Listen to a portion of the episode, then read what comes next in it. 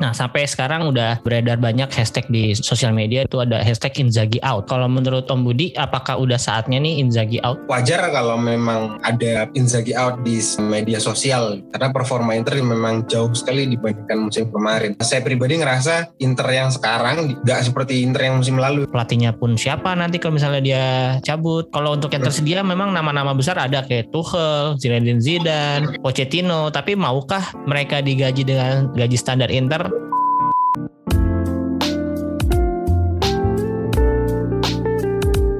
Selamat pagi, siang, sore, dan malam. Kembali lagi di Interisme Podcast. Podcast yang membahas berita-berita seputar Inter yang dikutip dari sosial media dan portal-portal berita olahraga. Kali ini gue ngetek tanggal 25 September. Dan langsung aja nih, karena hari ini gue nggak sendiri. Gue udah bersama seorang Interista senior yang sering dipanggil Om atau bahkan Mbah. Dan beliau ini adalah seorang penulis dan juga redaktur. Langsung aja gue present Om Budi Windekin. Halo Om Budi. Halo, selamat siang semuanya. Assalamualaikum warahmatullahi wabarakatuh. Selamat siang Om. Terima kasih untuk waktu waktunya dan mohon maaf ya mengganggu akhir pekan ya. Ah enggak, aman aman. Oke, mohon maaf sebenarnya tadi bener nggak penyebutan namanya Windekin? Nah, Betul. Betul ya. Kalau boleh tahu itu artinya apa ya Om? Betul. Itu bahasa Belanda sih. Betul itu nama pena yang dikasih sama almarhum dosen saya dulu. Jadi akhirnya ya udah saya pakai aja sampai sekarang sebagai apa ya kenang-kenangan sekaligus apresiasi ke beliau.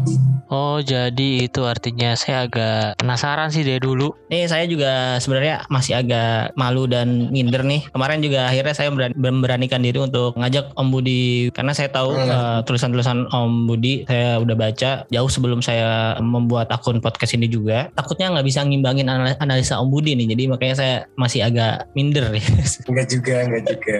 Nah kalau boleh tahu nih Om, kita tarik ke belakang dulu. Om Budi awalnya bisa suka sama Inter. Ini gimana ceritanya? uh, suka Inter itu sekitar akhir 90-an. Tapi sebetulnya awalnya saya lebih suka Chelsea sama Gianfranco Zola ya waktu itu. Oh gitu. Jadi perkenalan pertama ke sepak bola Eropa itu justru dari Chelsea dan Gianfranco Zola. Cuman lama-lama lama-lama uh, tertariknya ke Inter gitu. Gara-gara itu waktu nonton final Piala UEFA 98 lihat Inter waktu itu menang lawan Lazio kok mainnya enak ya kelihatannya gitu. Nah, mulai dari situ sih mulai ngikuti, mulai cari informasinya. Ya itu akhirnya pelan-pelan mulai mulai beralih dari Chelsea ke Inter. Hmm, kalau boleh tahu pemain yang bikin jatuh cinta ke Inter nih, bikin berpaling dari Chelsea ke Inter tuh siapa? Jujur sering sering ditanya seperti itu ya, maksudnya siapa pemain favorit gitu di Inter. Saya pribadi kalau ditanya sampai sekarang siapa pemain Inter yang jadi idola tuh selalu bingung siapa gitu. Karena saya kenapa saya akhirnya suka sama Inter karena warna sih. Kenapa saya suka Chelsea juga sama Zola waktu itu karena mereka pakai kostum warna biru. Hmm. Saya pertama kali nonton Chelsea Zola itu musim 97-98, kemudian sampai nonton final Piala Winners 98 Chelsea menang jadi juara waktu lawan Stuttgart kemudian nonton Inter sedikit-sedikit walaupun belum banyak ya itu dari dari lebih ke kostum sih waktu itu karena memang saya pribadi suka sekali sama warna biru dari situ hmm. akhirnya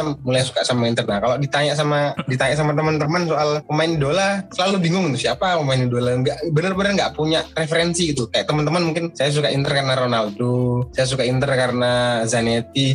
Saya pribadi sampai sekarang belum punya jawaban untuk itu gitu. Karena ya udah suka Inter kemudian kemudian suka klubnya pemain yang datang dan keluar itu selalu jadi bagian yang berputar seperti roda. Karena itu memang keniscayaan. Jadi ya kalau ditanya selalu bingung jawab apa. Tapi yang jelas kalau sekarang ngefans saya pasti tetap lalu bilang bahwa saya seorang interisti. Oh gitu. Ya kelihatan sih dari temboknya aja udah warna biru nih. Jadi cocok dengan tapi kalau Indonesia sukanya persebaya ya justru ya karena ke kota kelahiran kan oke kita langsung maju ke situasi sekarang nih di Inter ya, untuk saat ini kan kan menurut saya sih eh, ada masalah lah dari internal, dari manajemen, dari uh, sampai ke pemain, permainan. Maksudnya yang tergambarkan dari permainan Inter saat ini. Nah sampai sekarang udah beredar banyak hashtag di sosial media, di Twitter, Instagram itu ada hashtag Inzaghi out. Nah kalau menurut Om Budi, apakah udah saatnya nih Inzaghi out? Iya, berkaca dari performa Inter di sekitar 9 pertandingan terakhir ya dari Serie A maupun Liga Champions, wajar kalau memang ada hashtag Inzaghi out di media sosial karena performa Inter memang jauh sekali dibandingkan musim kemarin. Saya pribadi ngerasa Inter yang sekarang yang musim ini tuh gak seperti Inter yang musim lalu gitu. Musim lalu nonton Inter itu saya ngerasa ngos-ngosan. Dalam artian tim ini harus lari terus hampir 90 menit lari terus. Gak ada capek-capeknya gitu. Tapi dari semenjak sejak pekan pertama musim ini sampai kemarin hari pertandingan Indonesia beda banget. Cara mainnya beda kemudian uh, pendekatan setiap pertandingannya juga beda. Seperti apa ya saya ngelihat Inter yang musim lalu itu masih kuat menjanjikan kelihatan menyenangkan juga untuk ditonton. Tapi sebaliknya musim ini langsung berubah drastis 180 derajat. Kelihatan takut setiap main kemudian nggak meyakinkan nyerang bingung bertahan takut serba serba nggak nggak menarik lah. Makanya sempat nge-tweet sampai bilang ngelihat performanya Inter seperti ini kayaknya perlu perlu istirahat dulu gitu. Dalam artian kalau hanya setiap minggu nonton tak bukan berarti saya nggak mau nonton karena itu nggak menang bukan hmm. seperti itu. Cuman melihat cara mainnya yang seperti itu kemudian peningkatan dari game ke game itu sepertinya minim sekali. Kemudian cara main yang cenderung membosankan nggak meyakinkan alih-alih bikin lawan takut Internya justru yang kelihatan lebih banyak aknya jadi benar-benar nggak nggak enak banget buat ditonton wajar jadinya kalau akhirnya banyak orang-orang yang ngerasa bahwa Inzaghi ini perlu out seperti itu. Cuman masalahnya kan begini, Inzaghi ini kan sudah taken kontrak perpanjangan sampai 2024. Hmm. Gajinya naik jadi 5 juta euro per musim. Artinya pengeluaran tim untuk dia sudah nambah gitu. Begitu juga dengan hal-hal yang lain gitu. Baik itu apa terkait salary, kemudian terkait wage bill secara keseluruhan. Ini sudah ngefek banyak. Andai kata Inzaghi dipecat secara resmi sama klub, ya berarti kan akan ada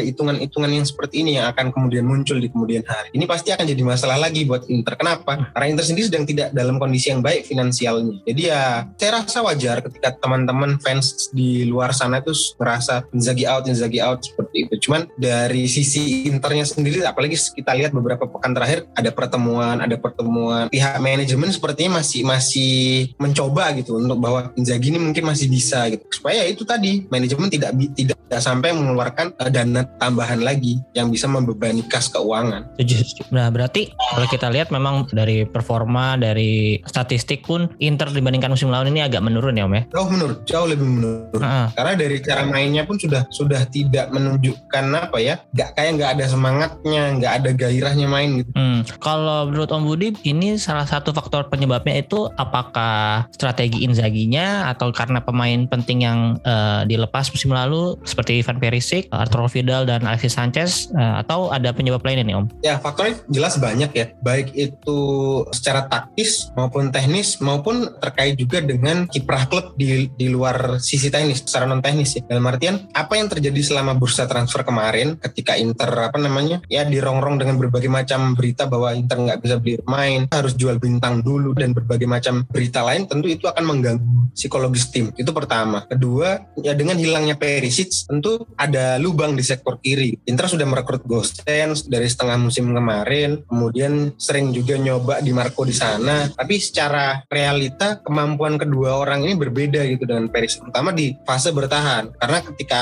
dapat serangan balik di sektor itu juga Perisic bisa langsung nutup itu dengan kemampuannya dia. Tapi di Marco dan Gosens ini tidak punya kemampuan itu dan ini yang membuat sisi kiri Inter itu lebih apa ya cenderung mudah di obok-obok lawan ketika setelah menyerang kemudian pada telat mundur. Sementara di sisi kanan eh, sosok Dumfries ini bukan bukan sosok yang seperti Hakimi dalam artian dia bukan pemain yang sangat nyaman dengan bola. Sehingga alur serangan Inter kalau memang mau dimulai dari kanan pasti akan menuntut Barella lebih lebih aktif main di, di half space kanan dan sayap kanan. Karena Dumfries bukan tipe pemain yang enak menggiring kemudian enak one on one dengan lawan. Dia lebih nyaman untuk menerima bola menerima sodoran. Kalaupun dia ngumpan ya itu tadi setelah dapat bola dari teman tidak menggiring bola dari belakang ke depan seperti Hakimi seperti ini jadi jadi sebuah masalah sebetulnya. Dua sayap Inter ini sebetulnya jadi masalah. Kiri seperti ini kanan seperti itu. Jadi ini jadi salah satu faktor kenapa Inter kemudian menurun. Ketiga tentu dari pendekatan Inzaghi sendiri gitu. Dengan masuknya Lukaku ada mungkin saya hanya saya hanya bisa berasumsi sendiri bahwa mungkin ada cara main yang Inzaghi siapkan dengan uh, presensi Lukaku gitu. Tapi kan setelah dua atau tiga laga Lukaku justru cedera gitu. Nah seiring dengan ketiadaan Lukaku Inzaghi akhirnya balik ke setelan lama gitu. Zeko dan Lautaro yang dengan keberadaan dua orang ini tentu berbeda pendekatannya dengan ketika ada Lukaku nah ini yang yang yang perlu dicermati lagi bahwa yang membuat tim ini kelihatan menurun secara secara keseluruhan itu bukan hanya satu dua hal itu tapi banyak sekali yang membuat penurunan itu terjadi itu banyak sekali baik itu faktor teknis, taktis maupun non teknis. Oke, okay.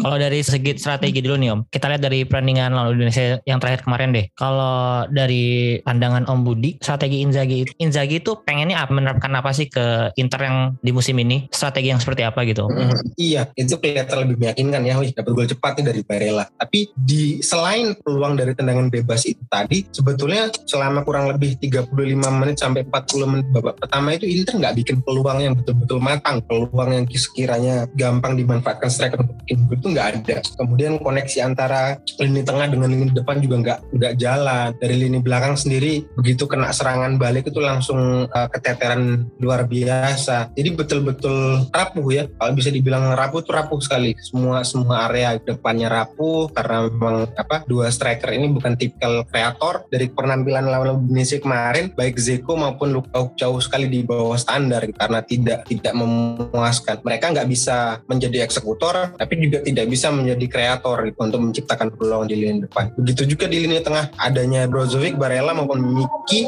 nggak bisa bikin tim ini lebih nyaman dengan bola, lebih kreatif juga tidak. Jadi ya serba nanggung. Sementara di lini belakang, saya juga nggak ngerti ya kenapa Skriniar, kemudian De Vrij, kemudian Bastoni itu juga kelihatan tidak sepadu sepadu musim kemarin. Perubahannya mencolok banget mereka yang biasanya kelihatan lugas, bagus mainnya ini tiba-tiba jadi merosot tajam. Jadi semua aspek ada, tapi dari dari yang terlihat selama ini Inzaghi masih pengen main dengan cara seperti musim kemarin. Lini depan, lini tengah, lini belakang yang cair, yang bisa permutasi posisi tiap pemain itu masih masih pengen dia terapkan. Hanya saja di beberapa fase di sejumlah skema apa ya macet gitu karena ketika misalkan Di Marco naik atau misalkan Bastoni naik, Di Marco juga naik ataupun Darmian juga ikut naik sehingga akhirnya lini belakang justru lubangnya besar. Nah, lawan tinggal mengarahkan bola ke arah sana sehingga bola justru mudah didapat dan akhirnya Inter kebobolan. Di sisi lain, saya juga nggak ngerti ya Skriniar juga walaupun kelihatan tangguh tapi di beberapa pertandingan posisi kemudian decision makingnya juga kurang oke okay. apalagi Handanovic teman-teman juga sudah sering komplain soal kali mengecewakan jadi memang secara mental nggak tahu ada apa karena ini memang terkait sekali dengan baik itu pengaruh dari taktis maupun teknis kompleks banget tapi mentalitas tim ini memang sudah berubah sih jauh banget oke okay.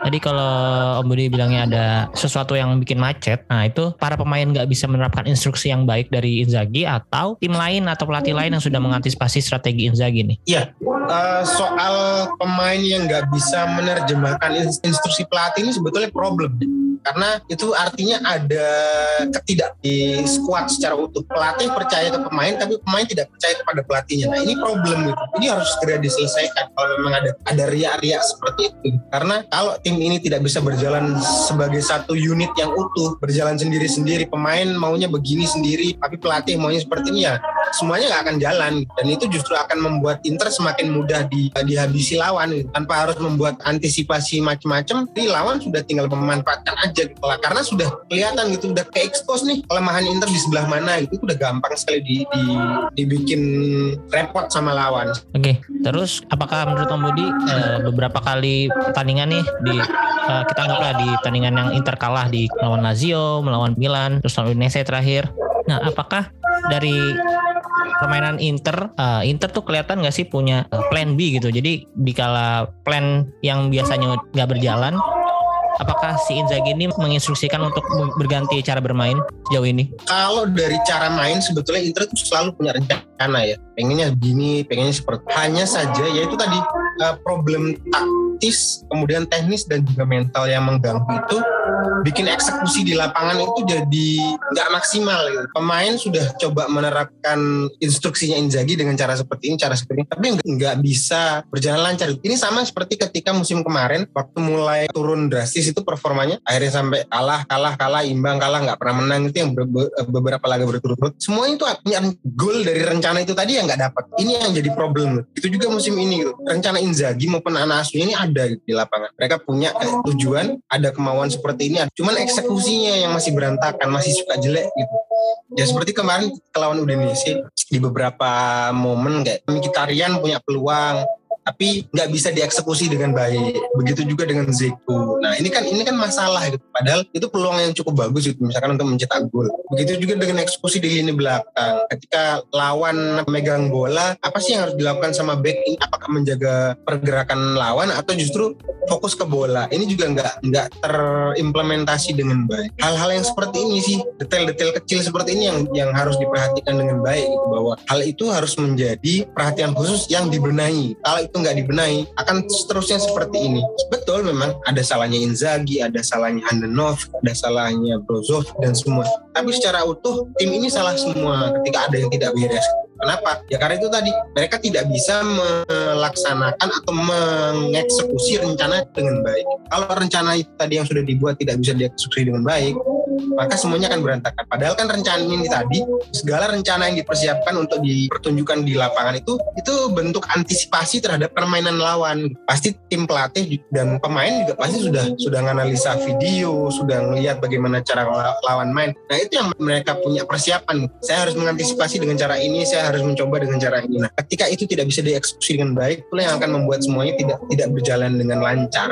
Kalau kita balik lagi membahas masalah mental nih, waktu itu saya pernah tanya ke Om Budi lewat Twitter antara mentalitas atau strategi mana yang lebih penting atau lebih fatal dari permainan Inter. Uh, Om Budi waktu itu jawab keduanya. Uh, karena kalau walaupun strateginya udah bagus tapi mentalitasnya masih buruk, para pemain juga kayak seperti takut-takut untuk passing, untuk dribble. Bahkan untuk dribble pun Inter saat ini statistiknya mungkin kedua terendah kalau nggak salah ya masalah dribble sukses kalah sama tim kayak Salernitana bahkan. Nah itu apa sih yang membuat mentalitas Inzaghi itu sangat jauh menurun kalau dibandingkan musim lalu? Apakah tekanannya yang saat ini e, berbeda karena udah diberi pemain kayak Lukaku atau e, tambahan-tambahan target yang baru lebih tinggi dari musim kemarin atau gimana Om? Kalau bicara soal mental, tentu faktornya banyak juga ya. Baik hilangnya beberapa pemain senior, sosok-sosok yang kiranya dihormati sama teman-temannya itu juga pasti akan berpengaruh. Betul ketika Inter sekarang senior seperti Handanovic, kemudian masih ada Brozovic, cuman kan uh, sosok seperti Perisic nggak ada, kemudian Ranokia juga nggak ada. Nah ini bisa jadi juga jadi salah satu penyebab kenapa ada perubahan mental di squad yang ada sekarang. Di luar itu ya kembali lagi kepada Inzaghi dan pemain-pemain yang ada ini, apakah mereka merasa bekerja sebagai satu unit atau justru bekerja hanya untuk kepentingannya sendiri-sendiri gitu. Yang satu hanya ingin menyelamatkan karirnya sendiri, sementara yang satu hanya ingin show off sendiri supaya dilirik sama klub-klub besar seperti itu. Jadi mentalitas ini tadi bagaimana tim ini bekerja gitu. Begitu juga dari sisi manajemen. Manajemen seperti sekarang ini kan kelihatan Antonio kerjanya seperti ini. Tapi kan di, di luar itu dengan finansial yang terbatas, ketika transfer ini tapi ternyata presiden klub tidak menyetujui hanya karena biaya dan lain-lain. Ini kan juga dari kinerjanya Antonello, kinerjanya Marotta mungkin kelihatan oke-oke aja. Tapi uh, yang tidak bisa dilakukan sama Inter misalkan beli secara cash, kemudian untuk menggoda pemain ini nggak bisa merekrut pemain karena finansial yang tidak baik tentu membuat bisnis tim ini tidak berjalan dengan sebaik seperti yang dulu. Ya contohnya kayak kemarin ketika uh, Marotta pengennya pemain ini, pemain ini, tapi ternyata diblok semua sama Zhang karena nggak ada di luar itu tadi juga balik lagi ke Inzaghi bagaimana bagaimana dia bisa menjadi sosok yang bisa menjadi panutan untuk anak buahnya. Dia harus bisa menjadi pelatih yang berwibawa, yang bisa membuat anak asuhnya itu tidak cuma sekadar hormat, tapi juga mau berjuang untuk dia. Karena itu tadi sama seperti dulu banyak yang cerita kan, bagaimana itu mau berjuang untuk Jose Mourinho ketika main di Inter. Itu salah satu bentuk mentalitas yang baik bahwa ada trust di antara pemain dan pelatih, ada kemauan, ada kepercayaan yang sangat-sangat luar biasa. Nah, ini yang yang sepertinya sedang sedang luntur gitu di di squad sejauh selama mental Inter ini kurang baik, ini akan terus mengganggu itu. Strategi macam dicoba diimplementasikan, tapi tidak tidak baik. Ini akan berpengaruh ke cara main Inter betul ada semangat juang untuk menang sampai menit akhir tapi ide dan rencananya untuk meraih gol itu tadi nggak nggak cantik lah terkesan kayak sporadis pokoknya asal kayak kita punya senjata pokoknya asal tembak aja udah tembak tembak tembak nggak nggak sesuai sasaran pokoknya ya nanti asal syukur-syukur kalau ada yang nggak ada apa ya ide yang betul-betul bikin tim ini lebih fresh dan lebih menggigit seperti itu. Hmm. Nah kan tadi kita udah bahas berbagai masalah dari strategi mental dan lain-lain nih. Nah kalau menurut Om Budi apa yang harus dilakukan oleh Inzaghi dan manajemen untuk untuk memperbaiki masalah tersebut atau apalah solusinya kalau dari Inter dan manajemen sendiri? Ya, ya memang sudah seharusnya manajemen baik itu presiden klub sampai staf pelatih dan pemain itu duduk bareng. Mereka bahas apa yang kurang, apa yang menjadi masalah. Kemudian dari Inzaghi sendiri dengan squadnya ini juga harus duduk bareng gitu lebih lama, nggak sekedar untuk analisa video ataupun mengamati permainan tim lawan, tapi bagaimana mereka menganalisa permainan sendiri, bagaimana mereka melihat kekurangan diri sendiri. Kenapa tim ini jadi semakin rapuh ketika dapat serangan balik? Kenapa tim ini jadi semakin apa ya kesulitan untuk mengkreasikan peluang? Ini semuanya jadi problem gitu. Karena menyetak gol tidak bisa tapi sering kebobolan. Nah, ini kan selalu jadi masalah. Nah, ini yang harus dilakukan. Inzaghi dengan uh, semua staf pelatihnya dan para pemain harus duduk bersama mencari solusi atas segala permasalahan yang ada. Karena dari situlah nanti akan ketahuan gitu, oh kendalanya apa. Kemudian apa yang seharusnya pemain-pemain itu lakukan di lapangan. Begitu juga Inzaghi ketika ada hasil yang kurang memuaskan jangan melulu uh, apa namanya bela dirinya sendiri jangan. Kemudian menyalahkan pemainnya jangan. Seperti itu akui bahwa dia juga salah gitu. dia juga kurang ada yang ada yang tidak pas dengan pemilihan strategi. Tidak selalu melemparkan kesalahan ke pemain. Karena apa pun yang dilakukan pemain itu semuanya juga dari pelatih. Sebaliknya apa yang dilakukan pelatih itu juga demi para pemain. Jadi antara pelatih dan pemain ini juga harus jadi unit yang utuh dulu gitu. Kalau ini tidak bisa menjadi unit yang utuh Inter akan semakin semakin kesulitan ke depannya. Oke okay, balik lagi kita ke masalah hashtag Inzaghi out. Nah kalau Om Budi sendiri ini di tim Inzaghi out apa Inzaghi stay nih untuk sekarang? Apa ya? Uh, ya mungkin masih banyak yang ini sangat sangat menyebalkan memang lihat performanya Inter seperti ini. Tapi saya pribadi masih masih punya harapan dan masih percaya gitu Inzaghi masih bisa bawa tim ini jadi lebih baik. Walaupun mungkin saya juga sudah harus menurunkan ekspektasi bahwa yang mungkin ada yang kemarin sempat bilang Inter jadi kandidat Scudetto, ya mungkin harus saya ubah lagi bahwa mungkin ya realistis bisa masuk besar. Kalaupun akhirnya nanti lari ke Liga Eropa apa finish di posisi 5 atau 6 ya ya sudah harus diterima. Tapi saya masih berharap Inzaghi bisa bisa mengubah peruntungan ini gitu jadi yang kemarin hancur lebur bisa menjadi lebih baik. Karena sebenarnya musim 2022-2023 ini musim yang sulit. Kenapa? Karena nanti setelah ini main lagi di bulan Oktober sampai sekitar pertengahan atau awal awal November, November. kan udah stop lagi tuh karena ada ya. Piala Dunia sampai bulan Desember. Setelah saya itu baru nanti musim berlanjut lagi. Jadi ketika pemain-pemain yang ikut berangkat ke Piala Dunia itu tadi eh, pulang tentu kondisi mereka belum tentu semua fit. Pasti akan terganggu fisik dan dan masih banyak permasalahan lain yang mungkin akan dihadapi libur yang mungkin lebih sedikit dan lain-lain. Nah ini musim ini tuh sebetulnya musim yang sangat sulit. Seperti yang Javier Zanetti kemarin bilang, masih banyak waktu untuk berbenah. Saya sendiri berharap Inzaghi masih bisa memperbaiki segala kekurangannya. Begitu juga para pemain juga bisa berkaca bahwa ada yang salah dengan cara mereka bermain, sehingga Inter bisa kembali jadi satu unit yang utuh. Dengan inilah nanti Inter akan bisa lebih baik performanya di lapangan dan mungkin hasil-hasil pertandingan yang diinginkan juga bisa dicapai. Jadi kalau misalkan mau pecat Inzaghi sih wajar kalau teman-teman banyak yang menyuarakan itu. Cuman saya sendiri masih belum karena itu tadi toh juga Inter sedang dalam kondisi finansial yang sulit. Kalaupun mau ganti pelatih, siapa sih yang mau diangkat gitu loh? Adakah sosok yang harga murah tapi punya kualitas bagus kan belum tentu juga. Iya iya iya. Sama sih saya juga belum atau bukan uh, dari golongan yang Inzaghi out itu ya karena jika benar terjadi Inzaghi out, kayaknya Inzaghi out itu bukan solusi yang terbaik deh. Justru akan menambahkan uh, masalah baru lagi nanti. Tadi uh, pelatihnya pun siapa nanti kalau misalnya dia cabut. Kalau untuk yang tersedia memang nama-nama besar ada kayak Tuchel, Zinedine Zidane, Pochettino, tapi maukah mereka digaji dengan gaji standar Inter atau bisakah Inter menggaji pelatih baru dan memberikan pesangon ke Inzaghi itu kan belum tentu bisa ya apalagi dengan Zhang yang agak dalam tanda kutip pelit dalam mengeluarkan duit di bursa transfer yeah. kemarin. Terus kalau kita lihat daftar-daftar pelatih pun yang menurut saya agak possible itu eh, justru nama ada De Zerbi. Cuman De Zerbi pun sekarang udah melatih Brighton ya.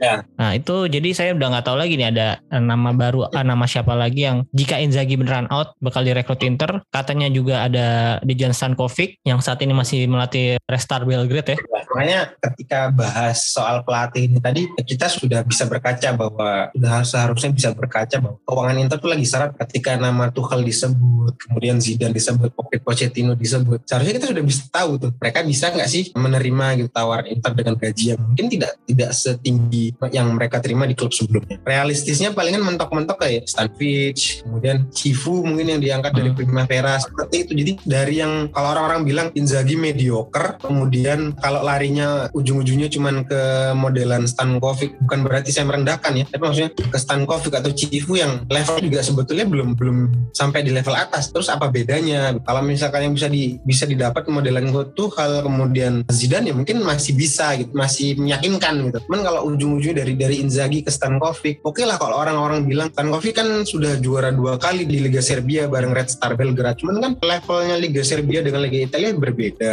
Kemudian dari hal-hal yang lain, saya juga nggak tahu ya. Cuman saya sempat baca di Twitter atau di mana waktu itu bahwa di Liga Serbia sendiri itu juga masih kental aroma politiknya. Nah kita nggak betul-betul tahu apakah kesuksesan Stankovic tadi itu murni betul-betul karena hasil kerjanya dia di lapangan atau tidak. Ini yang ini yang masih jadi pertanyaan. Kemudian kalau Kifu sendiri andai kata diambil dari Primavera kan memang betul mereka habis Scudetto musim kemarin. Cuman kan level Primavera dengan seniornya juga beda lagi. Nah itu itu jadi pertanyaan-pertanyaan besar yang baru gitu. Ali kalau memang bisa lepasin lagi kemudian dapatnya Zidane, masihlah kita punya rasa percaya diri bahwa oh Inter pasti bisa bangkit gitu dengan pelatih yang punya nama besar. Cuman kan ini dari media kalau orang-orang bilang dari yang mediocre ke yang belum terbukti ya berjudi juga dong jadinya iya, gitu. sama ini aja kan ya. juga masalah nanti akhirnya. Nanti kalau akhirnya nggak memuaskan misalnya kinerjanya Stankovic sama Tihu pecat lagi nanti. Terus Hmm. kan semusim berapa pelatih nanti yang kepake? Iya, jadi ingat masa Mancini debur tuh waktu itu ya. Mancini ke debur. balik lagi ke masa Moratin ntar ganti ganti pelatih bisa sampai tiga kali semusim. Iya iya. Nah kalau kita berandai-andai lagi nih, misalkan Inzaghi out ini juga saya juga baru tahu nih ternyata untuk pelatih kan bisa ditransfer ya. Saya baru baru nyadar Hmm. juga beberapa bulan terakhir nih ternyata pelatih itu bisa ditransfer nggak cuma pemain ya. Contohnya yang terakhir itu si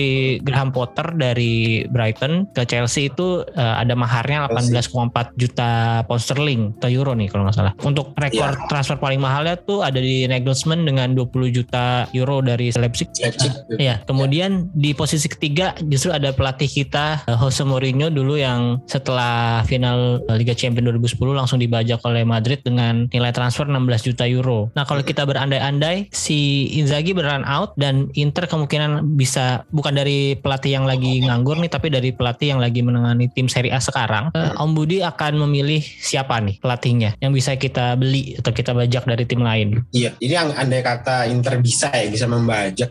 Kalau kalau mau bajak Massimiliano Allegri misalnya, kan teman-teman ini banyak sekali yang bilang kalau Tukeran ya? pecat ambil aja Allegri. Padahal Allegri sendiri Juventus sudah keteteran selama dua musim terakhir ini itu Hmm. jadi masalah banget. Cuman nggak tahu. Itu juga sulit karena Allegri gajinya di Juventus itu kalau nggak salah 9 juta euro. Mm-mm. Iya. gajinya dia 9 juta per musimnya. Nah itu juga harus ada kompensasi kan. Berarti kompensasi kan kalau sekarang 2022-2023 masih sekitar dua musim lagi. Ya nilainya jelas nggak nggak mungkin 10 juta euro. Pasti nilainya di atas itu gitu andai kata diambil. Itu akan memberatkan lagi ke keuangan Inter. Ya realistisnya sih kalau misalkan mau ngambil pelatih dari klub lain lagi gitu dari yang yang ada sekarang ya dari tim-tim yang lebih lebih lebih rendah gitu secara finansial pasti gajinya tidak setinggi Allegri ataupun misalkan Pioli yang yang gajinya juga sudah lumayan tinggi dia.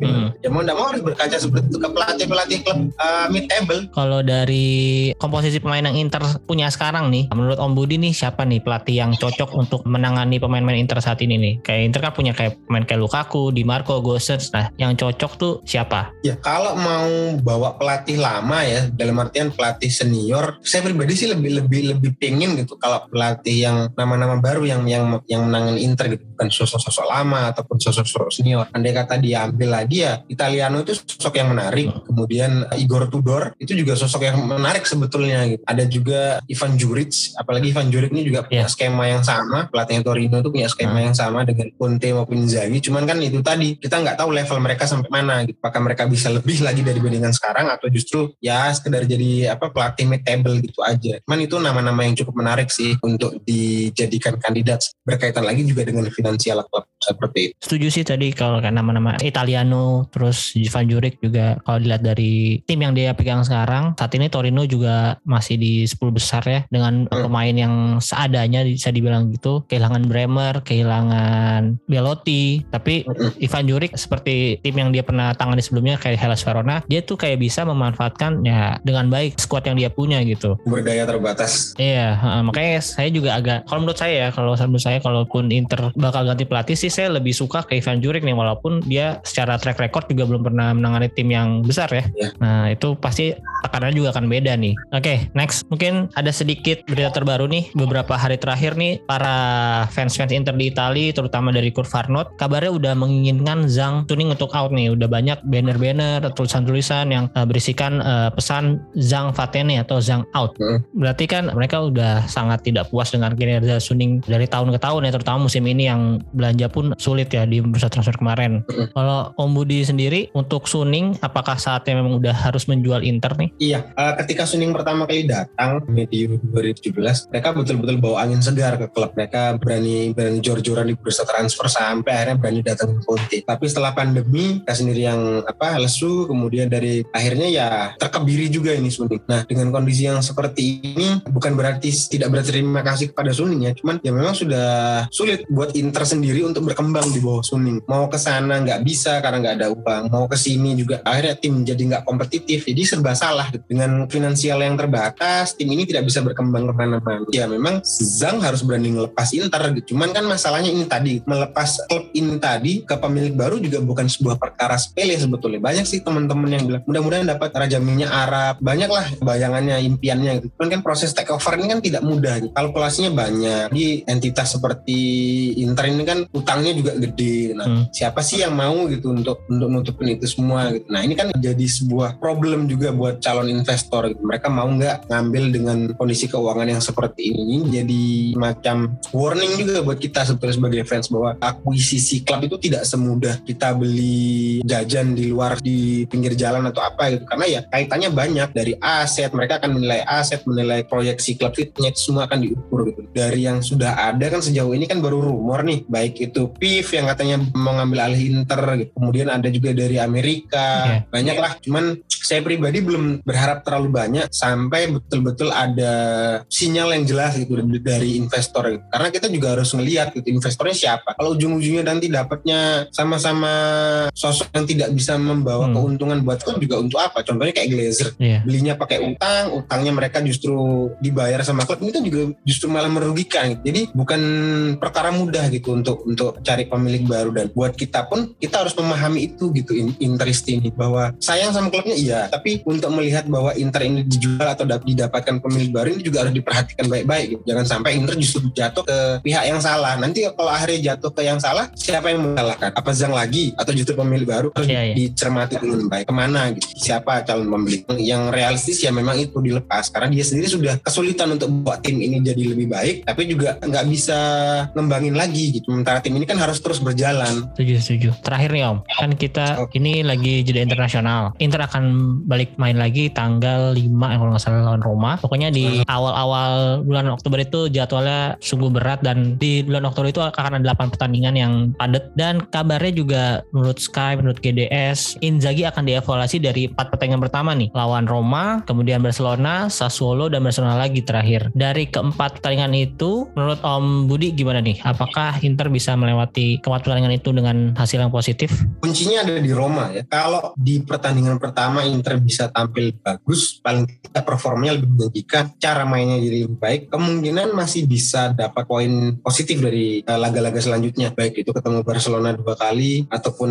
Sassuolo tadi ya Iya, Sassuolo. karena hitungannya kan empat tim eh, tiga tim ini Barcelona di Liga Champions kemudian Roma sama Sassuolo kan tim-tim yang sering menyulitkan Inter gitu. Mm-mm. Jadi ketika di laga lawan Roma itu Inter bisa tampil bagus, walaupun mungkin secara meyakinkan belum ya, tapi bisa menunjukkan performa yang wah ada perubahan nih, wah ada ada hal yang positif. Nah itu pasti bisa membuat perjalanan ke laga-laga berikutnya ja- jauh lebih baik. Mentalitas paling tidak bisa lebih ke katrol, kemudian kepercayaan diri juga bisa lebih keangkat. Tapi kalau ketika lawan Roma saja nanti langsung tumbang ataupun misalkan kurang kurang maksimal per- performanya, tentu akan semakin menyulitkan di laga-laga selanjutnya. Jadi kuncinya akan ada di pertandingan pertama lawan Roma karena di sana juga Jose Mourinho pasti bukan sosok yang mau ngasih jalan mudah buat Inter karena dia juga punya target dengan Roma musim. Ini akan sangat menarik dan di sinilah nanti penentuannya gitu. Apakah Inzaghi akan bisa lebih lama di Inter atau justru tidak? Kalau kita lihat dari beberapa pertandingan eh, Inter lawan Roma beberapa musim ke belakang, terutama saat di tangan Jose Mourinho, kayaknya Inter selalu menang ya. Kalau Iya. kalau nggak salah ya, kayaknya selalu menang deh. Bahkan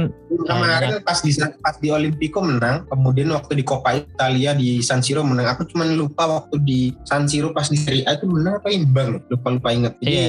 banyak yang bilang Inzaghi ini kalau ketemu Roma justru punya semangat lebih biasanya. Nah katanya sih seperti karena mungkin dia be- bekas pemain Lazio ya. Jadi Mm-mm. ya semoga aja Inter bisa kembali memetik kemenangan nanti ya. Besok juga akan bermain di San Siro terlebih dahulu untuk lawan Romanya. Mm-mm. Jadi gua, saya rasa sih bisa menang lah. Apalagi eh, Roma juga saat ini nggak lagi bagus-bagus banget ya. Cuma ada satu tingkat di atas Inter. Kemarin juga sempat kalah bahkan lawan Atalanta. Terus kalah juga di Europa League lawan Ludogorets. Terus dibantai oleh Udinese juga 4-0. Sebenarnya emang Roma musim ini pemainnya juga lebih lengkap, lebih bagus ya. Cuman nggak tahu mungkin karena pemain beberapa pemain datangnya di menit akhir kayak Belotti, kayak Dybala juga uh, di mepet-mepet transfer. Jadi kayaknya emang belum ya, benar-benar padu. Masih belum.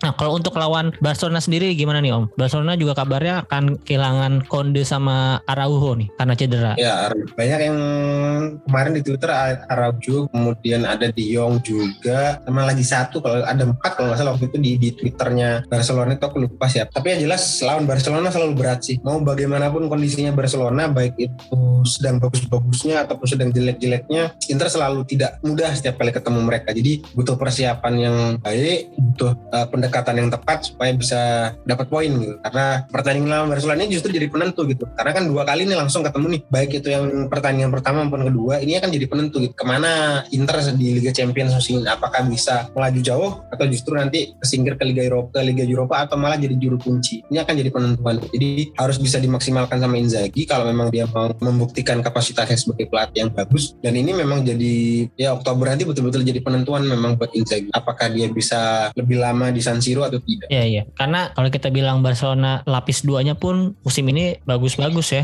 Di sana iya. masih ada main-main kayak Osman Dembele, terus masih punya banyak pemain yang bagus dalam artian Memphis Depay. Iya Memphis Depay, Rafinya itu juga uh, masih ditaruh di biasanya mulai dari bangku cadangan ya. Iya, Barcelona berbeda jauh dengan Inter ya. Barcelona walaupun kena masalah keuangan sebegitu parah tapi mereka masih punya tim yang kompetitif. Nah, ini yang sejujurnya juga kadang bikin iri terlepas dari segala macam trik untuk mengatasi ke masalah keuangan itu cuman Inter seharusnya paling tidak masih bisa jadi tim yang kompetitif. Ini yang jadi PR-nya Inzaghi sendiri maupun anak asuhnya gitu. Bagaimana mereka bisa berkembang lagi jadi tim yang kompetitif, bisa bersaing di Serie A, di Liga Champions maupun nanti Coppa Italia seperti itu. Harus ada semangat, harus ada kemauan untuk berubah. Kemarin yang forma jelek itu jadi pelajaran yang penting bahwa Inter tidak bisa seperti itu terus gitu. Karena apalagi lawan-lawannya tergolong berat nanti ke depannya. Tidak mungkin bisa ketemu lawan-lawan tim papan bawah terus sehingga punya kecenderungan lebih dominan. Ini yang yang membuat laga-laga di bulan Oktober nanti krusial banget sih buat Inter. Ya mudah-mudahan aja bisa perbaikin performa, bisa tampil lebih bagus lagi. Nggak apa-apa dia diajak ngos-ngosan kayak musim kemarin 90 menit